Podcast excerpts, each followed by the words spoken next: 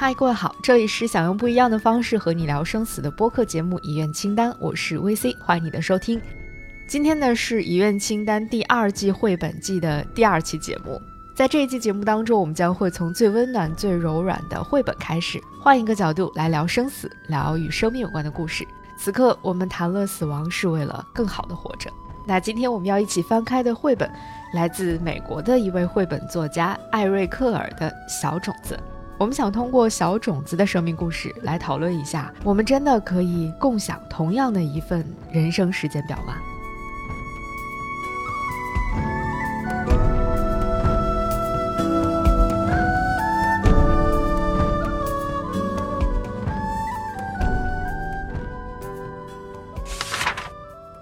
秋天到了，大风吹了起来，大风把花的种子吹到了半空当中。然后就要带着这些种子飞向遥远的地方了。有一颗小种子，就是我们今天的故事的主人公。它好小好小，它比其他的种子都要小。然后我们就开始担心，这个种子它能跟得上其他种子吗？它们到底要飞到哪儿去呢？因为和小种子一起飞行的种子有很多嘛，所以每一个种子它的大小、它的飞行路线都不太一样。比如说，有一颗种子飞得好高好高，而且越来越高。结果它因为飞得太高了，就被火热的太阳给烧掉了。但是幸运的是，小种子因为飞得不够高，所以它还是跟着大伙儿能够继续向前飞行。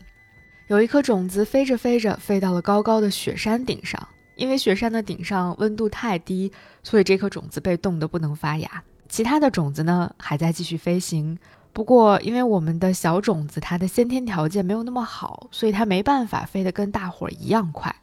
紧接着，他们飞过了海洋。这时候，有一颗种子掉进了蓝蓝的大海当中，被淹死了。其他的种子就继续飞行。不过，小种子没有办法飞得跟大伙儿一样高。然后，他们飞到了沙漠，有一颗种子掉到了沙漠里。但是，我们都知道沙漠是又干又热，所以这颗种子在这里也没有办法发芽。那在这里的时候，我们的主人公小种子飞得好低好低呀，它差一点就要掉到沙漠里了。但还好，大风在这里推着它，它又勉勉强强地跟上了大伙儿。然后大风终于停了下来，所有的种子都轻轻地飘到了地面上。这个时候，突然有一只大鸟从这里经过，然后它吃掉了一颗种子。嗯，不过幸运的是，我们的主人公小种子没有被大鸟吃掉，因为它太小了，太不起眼了，大鸟根本就没有看见它。然后秋天过去了，冬天到了。经过了长途的旅行，所有的种子终于安顿了下来，静静地躺进了泥土当中，好像都快要睡着了。然后雪花飘落在了种子身上，就像一张柔软的白色毯子一样。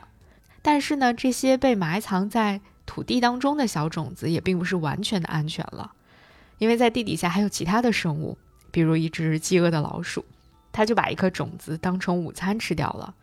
不过呢，我们的小种子还算幸运，还是因为它太小了，没有被老鼠发现。又过了几个月，白雪融化了，春天真的来临了，小鸟都出来了，阳光也更加的灿烂了，甚至还有细雨轻轻的飘下来，所有的种子都开始做好准备要发芽了。它们渐渐的从一颗小种子变成了小树苗。但是我们很快就发现，大家成长的速度好像并不太一样。比如我们的小种子，它还没有开始发芽，而它旁边的一颗小种子已经长成了小树苗了。只不过这棵小树苗有一点不太幸运，它的旁边有一棵长得很快的野草。这棵野草长得又宽又大的叶子，彻底的遮住了这个小树苗，抢走了它的阳光和雨水。所以这棵小树苗很快就因为缺少营养。死掉了，那我们还没有发芽的那个小种子呢？它还在地底下，我们都非常替它着急，觉得如果你再不发芽，是不是就来不及了？加油呀，你快点发芽呀！同时，因为天气都暖和了嘛，所以有很多小孩子也都跑出来玩了。他们也都等待春天的阳光好久了。这时候，有一个孩子跑过来，没有注意到地上刚刚长出的一些小树苗的嫩芽，结果一不小心踩断了一棵。嗯，这棵小树苗也活不下去了。在大家的殷切期盼之下，我们的主人公小种子终于长出小树苗了，而且长得还可以，长得很快。但是呢，它旁边的那棵长得更快。这颗小种子还没长出三片叶子呢，它旁边的那颗都已经有七片了，甚至都已经开始长出花苞，准备要开花了。这个时候传来了一阵脚步声，然后有一片黑影子遮住了它们，一只手伸了过来，那只刚刚开放的小花被折断了。原来这只手属于一个男孩，他摘下了这朵花，送给了他的好朋友。然后呢，春天就悄然的过去了，夏天来了，小种子长成的小树苗就孤零零的站在那儿，因为他其他的朋友早就已经长大了，只有小种子不停的长啊长啊，它非常的努力，但是它就是比其他人长得要慢。在阳光照耀之下，雨水滋润之下，它终于长了好多好多的叶子。然后呢，也长得越来越高了，甚至它竟然长得开始比人高了，然后比大树要高了，甚至比房子都要高了。终于，它开出了一朵花。这个时候，远远近近的人全都跑过来看这朵花了，因为从来没有人见过有这么高的花。大家说，这真是一朵巨人花呀！然后，整个夏天可能是小种子这一生当中最快乐的时光吧。小鸟、蜜蜂、蝴蝶和越来越多的人们都会跑到这里来，专门的拜访它，因为大家都没有见过这么大、这么漂亮的花。不过夏天当然也会过去，秋天就又来了。秋天来了之后呢，风也刮起来了，风吹着这些黄色的、红色的叶子飘过巨人花，然后有几个花瓣从巨人花的身上掉了下来，就跟缤纷的落叶一起在风中飞舞。然后落在了地上，然后风越吹越大，越吹越大，巨人花上的花瓣几乎都快被风吹光了，它被吹得摇摇晃晃的，终于有一天弯下了腰。然后奇妙的事情又发生了，巨人花好像彻底被风击倒了，但是它的果荚突然打开了，然后有好多新的小种子被弹了出来，这些小种子就趁着秋风飞向了遥远的地方，和当年。我们的主人公小种子一样，开始了一段奇妙的旅程。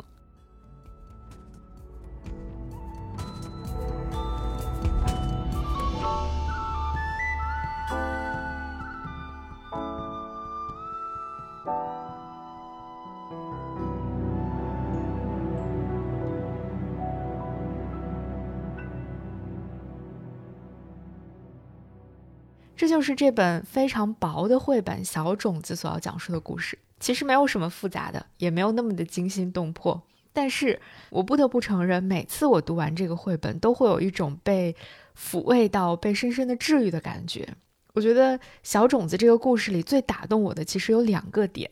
第一个呢，就是我们刚才在回顾这个故事的时候，我已经跟大家分享的那种情绪，就是好像我们总是在为那个有一点点。加引号落后的小种子担心，为什么呢？仔细想想，其实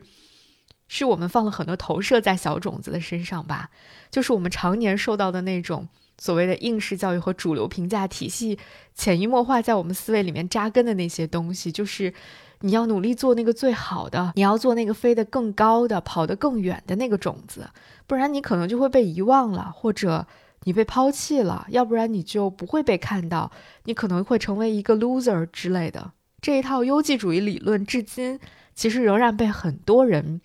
嗯，深深的信奉，奉为圭臬的那种存在。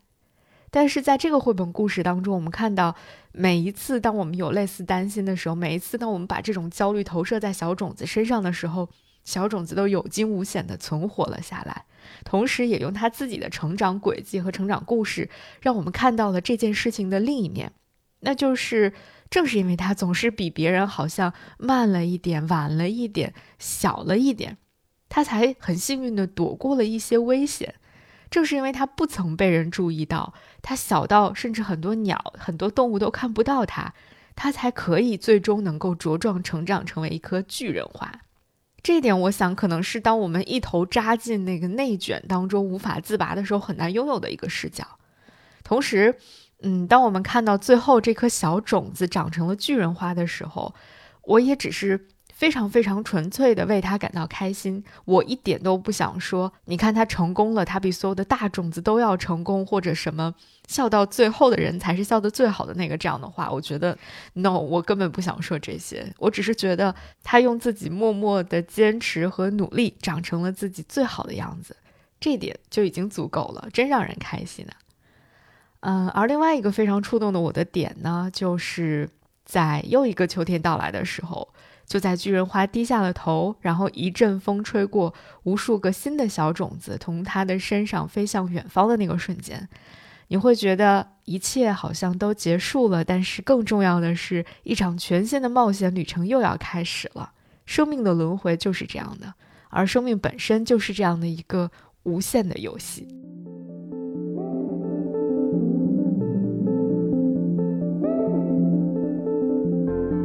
时间的无限性，或者说生命旅程的无限性，当我们放在这种四季轮回当中的时候，好像更容易会理解，因为我们不会判断说啊，这个小种子几岁几岁了，它已经活了多少年，因为他们并不生活在某一个具体的年份当中，他们只是生活在自然里，生活在四季的轮回当中。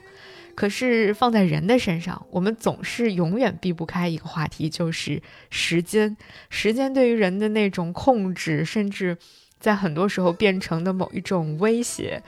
嗯，某一种桎梏，真的让人无法忽视它的存在。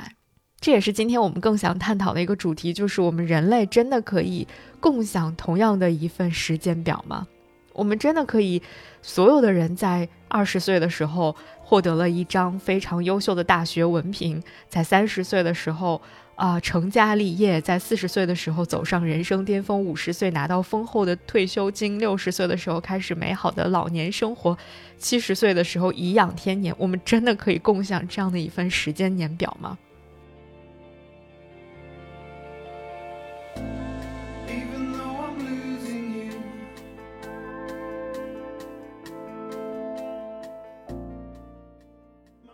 事实上，《小种子》这本绘本的作者本人就是一颗跟大家的所谓时间年表非常不一样的这样的一颗小种子。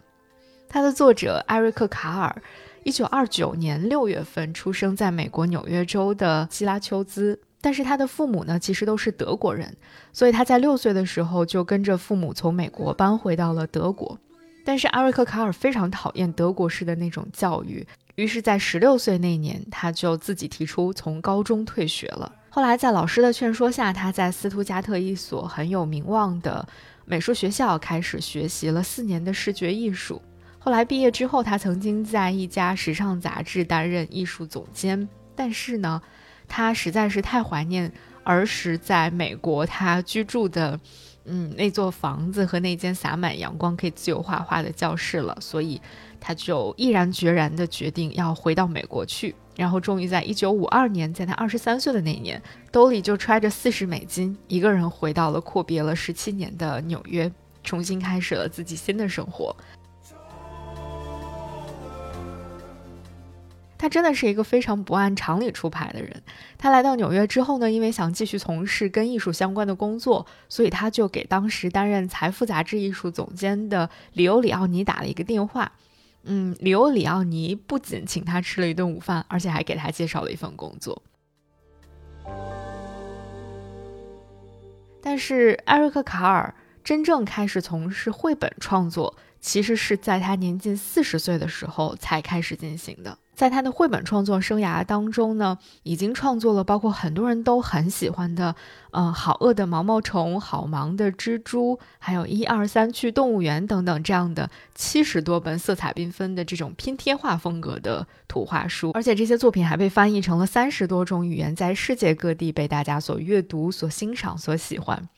那在二零零二年十二月份的时候。他的个人美术馆艾瑞克·卡尔图画书美术馆在马赛诸塞州开馆了，这也是美国第一个图画书美术馆或者绘本美术馆。不过，呃，在很长的一段时间当中，艾瑞克·卡尔他自己的图画书并没有得到业界的一个应有的评价吧，他甚至没有得到过凯迪克奖，因为当时很多批评家不喜欢他这种把书降低到和玩具一样的这种位置的一些做法，但是。在二零零三年的时候，为了弥补这个遗憾，美国的图书馆协会就授予了艾瑞克·卡尔、劳拉·英格尔·华尔特奖，这也可以看作是对他作品艺术性所表示的一种，嗯，迟到的承认吧。所以你看，艾瑞克·卡尔本身他自己的人生故事就是一个像小种子一样的故事。当其他的孩子们还在。啊，认真的念书的时候，他十六岁就从高中退学了，因为他喜欢艺术创作，所以他去读了一个视觉艺术相关的专业。因为他不喜欢德国而想念美国，于是他在二十三岁的时候揣着四十美金回到了纽约。而因为他后来喜欢上了进行绘本创作，所以他在年近四十岁的时候才开始正式进行绘本的创作。但是在他之后的这些人生历程当中，他创作出了七十多部非常重要的作品。虽然他的作品并不受到业界和很多批评家的喜欢，但是他在零二年的时候却拥有了一个属于自己的个人美术馆，并且还在零三年的时候得到了另外一个非常特殊的奖项。但是我觉得，可能这些奖项对他来说也并没有那么重要吧，毕竟他从来好像都不是非常的在乎这些所谓世俗的标准和世俗的评价。我觉得可能对他来说非常重要的就是他的这七十多部作品陪伴了无数的小读者、大读者们很多美好的生命时光，给他们带来了很多美好的生命体验。我想这才是最重要的吧。所以在艾瑞克·卡尔身上，在他的小种子的故事身上，共享一份所谓成功的人生时间表，是一件不可能且没必要的事情。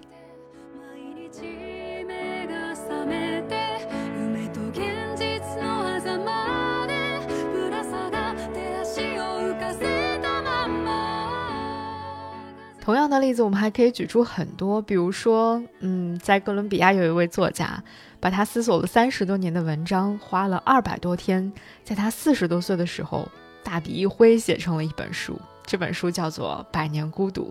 而这位作家叫做加西亚·马尔克斯。后来他获得了一九八二年的诺贝尔文学奖，那个时候他已经四十多岁了。他的成名并不算太早，但是他等到了属于自己的那个时刻。就是有点像小种子长成了巨人花的那个时刻吧。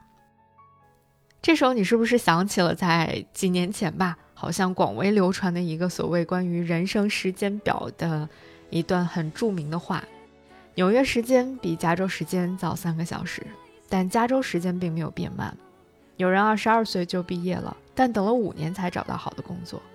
有人二十五岁就当上了 CEO，却在五十岁的时候去世了。也有人直到五十岁才当上 CEO，然后他活到了九十岁。有的人依然单身，同时也有人已经结婚了。世界上每一个人本来就有自己的发展时区，身边有些人看似走在了你的前面，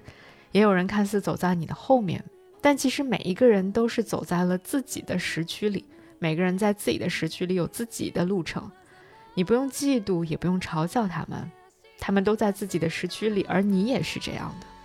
生命就是等待正确的行动时机，所以，relax，放轻松一点吧。你没有落后，你也没有领先，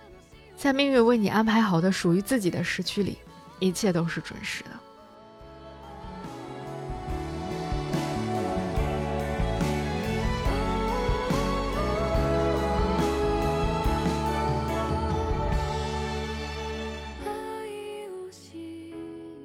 至今读到这段话，仍然会感受到一些被治愈和被安慰到。它就像是那种在你不断的拼命向前赶路的时候，突然在你后面稍微拍了拍你的肩的那个人。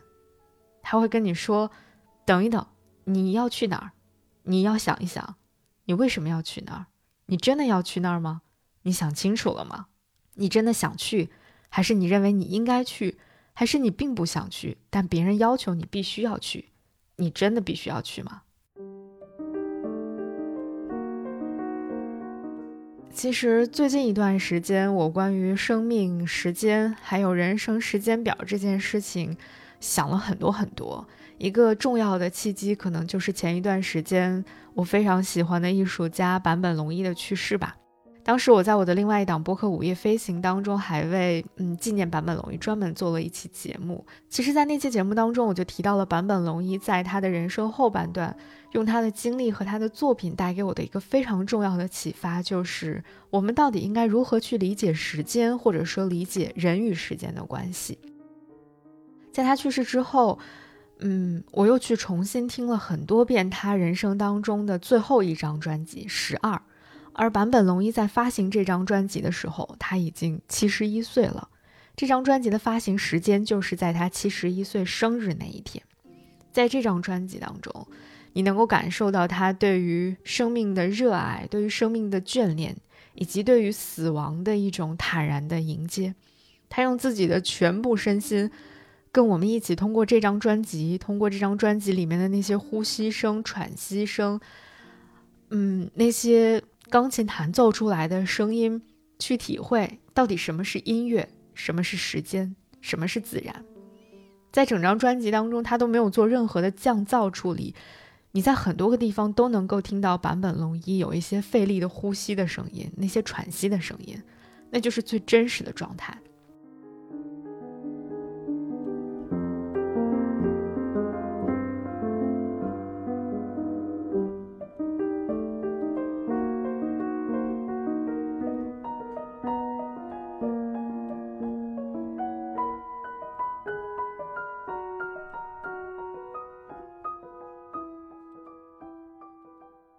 我记得当时在有一次的采访当中，呃，一位记者问过年轻时候的坂本龙一，他说：“你认为战场是什么？”在那个时候，坂本龙一就回答说：“他觉得战场就是活着，是此时此刻。”嗯，我想后来到了晚年的坂本龙一应该会更加认同自己的这个答案，而且也会更加的坦然吧，因为我在他的回忆录当中。读到了另外一段关于生命、时间和死亡的这样的一段话。这段话其实写在他被第二次诊断出得癌症的那个时候。他是这样写的：“他说，夏目漱石死于胃溃疡，终年四十九岁。相比之下，即使在最初发现癌症的二零一四年，也就是我的六十二岁去世的话，我也已经足够长寿了。”患上了新的癌症，如今迎来了七十岁。虽然我不知道在今后的人生中我还能看到多少次满月升起，但算是难得活下来了。我希望能够像敬爱的巴赫和德彪西一样创作音乐，直至最后一刻。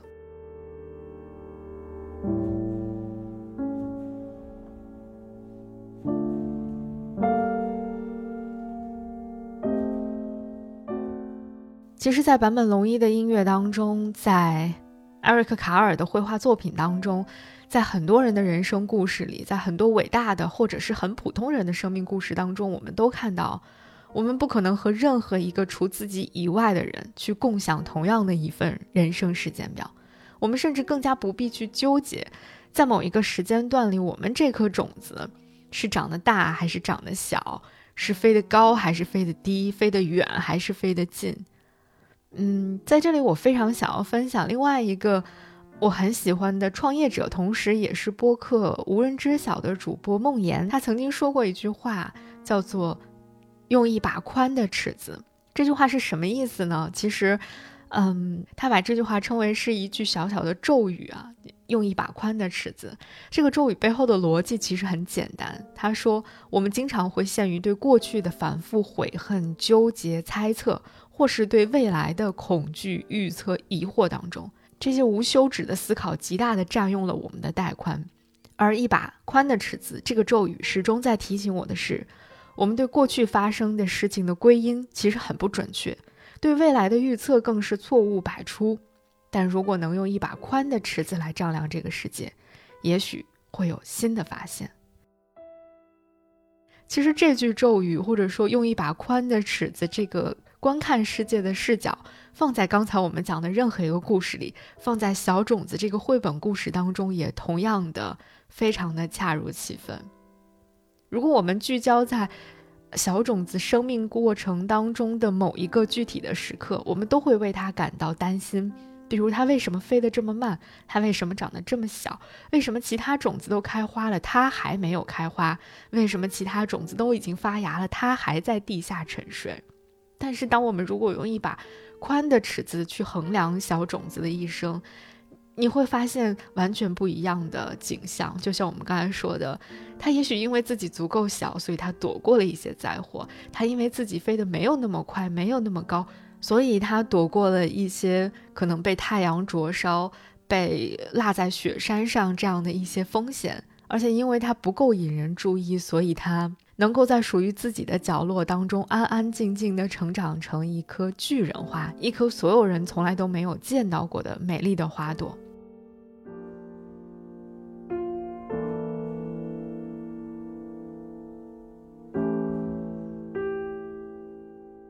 同样也是梦妍，她曾经做过一期节目。他讲到，生命其实是一场无限游戏，或者说，我们应该把自己的生命过程玩成是一场无限的游戏。他在那期播客节目里面还推荐过一本书，名字就叫做《有限与无限的游戏：一个哲学家眼中的竞技世界》。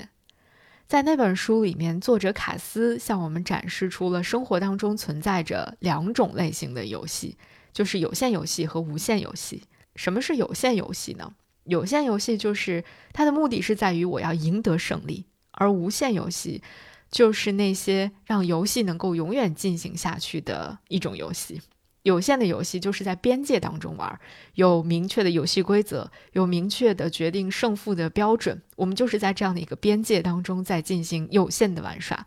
而无限的游戏呢，玩的就是边界。有限的游戏具有一个确定的开始和结束，拥有特定的赢家，规则的存在就是为了保证这个游戏就是会结束的。而无限的游戏呢，则主张我们就是为了游戏而游戏，规则所要保证的是游戏的无限性，所以规则是可变的。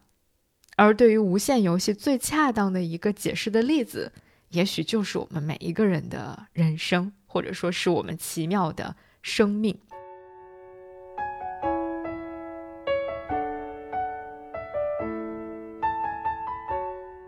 梦妍在一篇文章当中还引用了一个啊，来自樊登读书会对这本有限游戏和无限游戏的书评当中举的例子，举到了最近一段时间被大家讨论很多的一位古人苏东坡先生。他讲到了苏东坡跟张敦的一个个人竞争。他说，在苏东坡和张敦的个人竞争当中，张敦玩的就是一个典型的有限游戏，它的规则非常明确，就是。我要当宰相，我要把你们都杀了，我要实现我的野心、抱负和政治目的。所以在当时的宋朝看来，张敦无疑是一个获胜者，因为他权倾一时，他获得了可能是世俗意义上最大的成功。而苏东坡呢，是那个被放逐的人，是一个出局者，他是一个失败者。但是苏东坡玩的是一个无限游戏啊，他玩的就是整个游戏的边界，他每天无时无刻都在体会美。体会艺术，体会人生，做东坡肉，去感受各种各样的人生的可能性。所以，苏东坡活的是一个传奇性的人生，而张敦活的是一个剧本性的人生。到最后，你会发现，那些玩有限游戏的人，游戏结束之后，就会被大家忘了。他只是获得了一个头衔，他相信自己相信的那个头衔，所以他认为那个很重要。但是。那些出局者呢？像苏东坡，像陶渊明，像达芬奇，像孔子，他们一直都在这个游戏里，他们的游戏并没有结束，甚至可能他们的游戏从来都不会结束，因为他们玩的就是一个无限的游戏。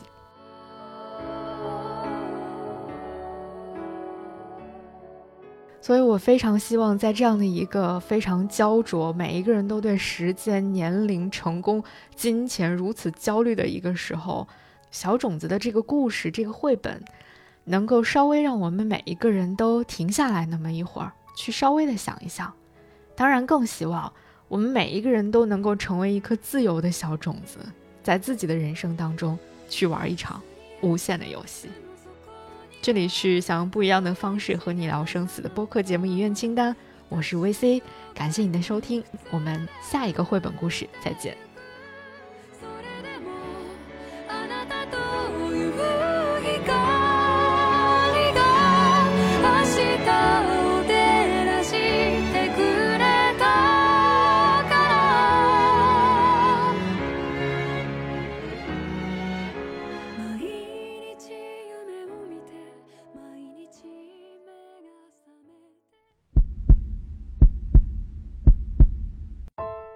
遗愿清单是一档关注生命与死亡的社会人文播客，由 Marcus Media 制作出品。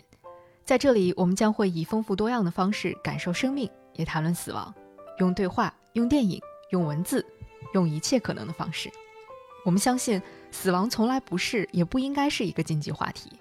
此刻，我们谈论死亡，是为了更好的活着。欢迎你在苹果 Podcast、小宇宙、喜马拉雅、网易云音乐、QQ 音乐等平台搜索“遗愿清单”订阅收听。同时，我们也欢迎有意向的品牌赞助支持这档节目，一起让世界变得更温暖、更有趣。合作联系可发送邮件至 hello at marcusmedia.com。